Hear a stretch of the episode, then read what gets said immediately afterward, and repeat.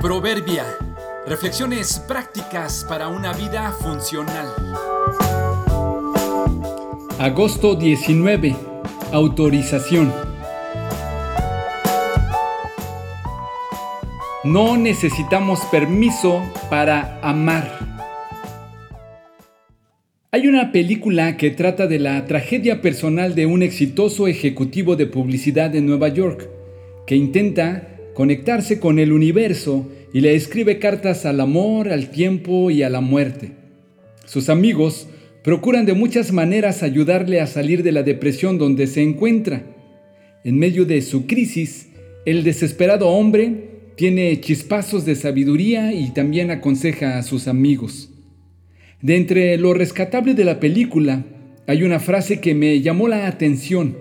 El protagonista se la dice a un amigo que está separado de su esposa y no puede ver a su hija porque ésta lo rechaza por consejo de su madre. El consejo es simple. El amigo en crisis le dice al amigo que intenta encontrarse con su hija, no necesita su permiso para ser su padre. La frase le hace reflexionar y se presenta en la escuela y empieza a procurar a su hija. Al parecer, tenía la idea de que necesitaba su consentimiento para poder actuar. El procedimiento es sencillo. Si los padres comprendiéramos esto, sería mucho más fácil intervenir en la vida de los hijos. Si los esposos y las esposas lo asimilaran, las circunstancias en el matrimonio serían diferentes. No necesitas el permiso de ella para amarla, ni el de él para respetarlo.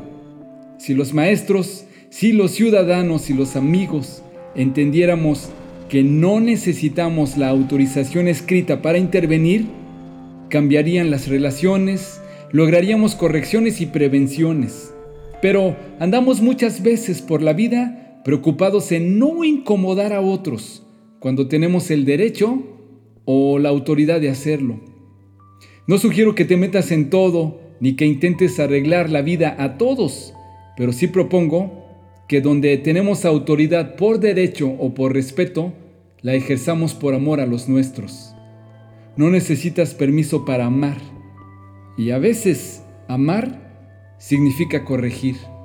No te quedes observando, lamentando lo que va a pasar si tienes la posibilidad de intervenir e impedir que pase.